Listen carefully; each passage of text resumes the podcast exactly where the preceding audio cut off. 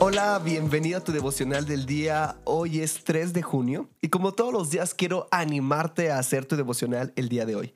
En este podcast tenemos la meta de leer toda la Biblia en un año y para lograrlo hay que leer tres capítulos diarios. Hoy toca 1 Reyes 13, 14 y 2 de Corintios 5. Y de estos tres pasajes yo saco un pasaje central que es el que me llamó la atención y el que te quiero compartir el día de hoy. Lo podemos encontrar en 2 de Corintios 5, 5 al 8. Y dice así. El Espíritu de Dios abre nuestro apetito al darnos una muestra de lo que está por venir. Él pone un poco del cielo en nuestros corazones para que nunca nos conformemos con menos. Por eso vivimos con tan buen ánimo. No nos verás agachando la cabeza o arrastrando los pies. Las condiciones de aquí no nos deprimen.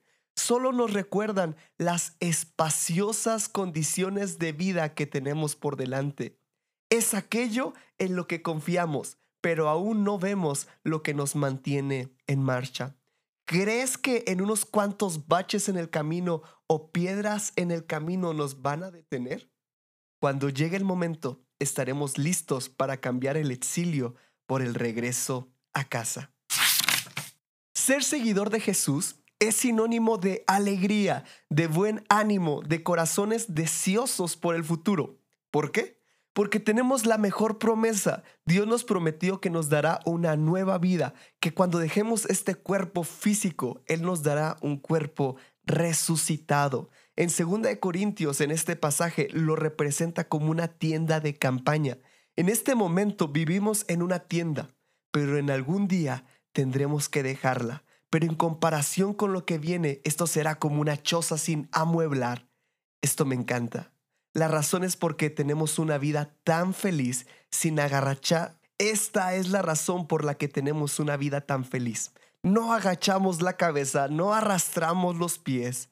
Es porque tenemos un futuro y nada nos va a detener. Pasaremos de una tienda de campaña a tener nuestra casa celestial. Y quiero que juntos meditemos, vivo con apetito al futuro. Quiero animarte a hacer tu devocional el día de hoy.